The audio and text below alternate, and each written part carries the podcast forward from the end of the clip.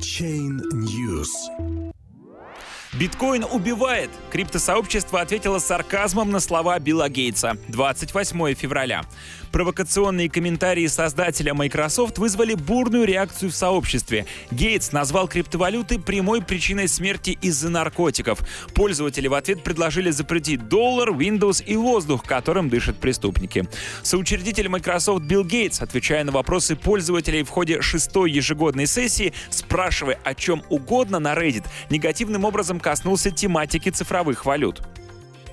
Главной особенностью криптовалют является их анонимность. Я не думаю, что это хорошо. Способность правительства выявить отмывание денег, уклонение от уплаты налогов и финансирование терроризма — это хорошо. В настоящее время криптовалюта используется для покупки фентанила и других наркотиков, поэтому это редкая технология, которая напрямую является причиной смертей. Криптовалютное сообщество было взбудоражено подобными комментариями. Журналист Джозеф Янг в своем твиттере отметил, что на самом деле более 95% запрещенных препаратов покупают покупается за фиатные деньги. Таким образом, доллар США причастен к смертельным случаям. Связывание наркотической проблемы с криптовалютами является нелогичной критикой рынка. Биткоин-разработчик Уди Вертхаймер озвучил сходную точку зрения, сказав, что криптовалюты не приводили к смертельным случаям напрямую, в отличие от наличных денег. Люди, употребляющие наркотики, сами несут ответственность за свое здоровье. Если миллиардер хочет помочь таким людям, ему следует направить усилия на образовательную деятельность о вреде наркотиков. Многие посетители Reddit отреагировали на слова Билла Гейтса куда более саркастично.